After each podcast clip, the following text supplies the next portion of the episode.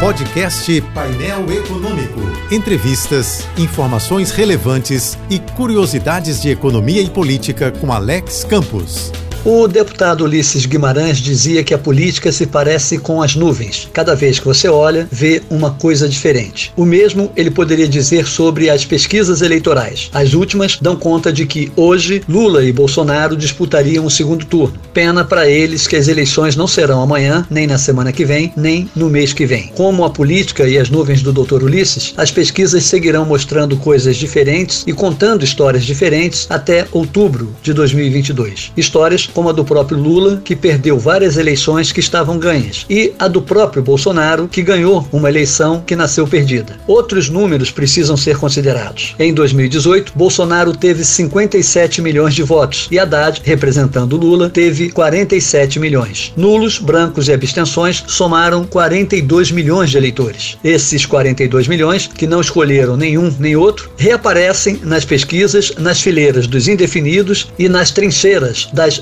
rejeições. Bolsonaro e Lula são os mais lembrados, ao mesmo tempo que também são os mais rejeitados. Ou seja, eles não são os mais desejados. Daí que é precipitado já afirmar que as eleições de 2022 serão uma revanche ou um tirateima de 2018. De fato, não existe hoje uma terceira via, mas existe espaço, potencial e amplo mercado para uma terceira via. Tudo é questão de achar o foco, acertar o discurso e calibrar bem a campanha contra a polarização. A polarização é a guerra de extrema periculosidade que deixou o país em situação de extrema mediocridade. Enfim, 2022 não tem que ser um terceiro turno de 2018. 2022 tem que ser o que você quiser.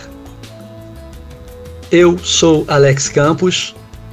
Bom dia e boa sorte. Este e outros colunistas você ouve também em nossos podcasts. Acesse o site da JBFM ou as principais plataformas digitais e escute a hora que quiser, onde estiver. Podcasts JBFM. Informação a toda hora.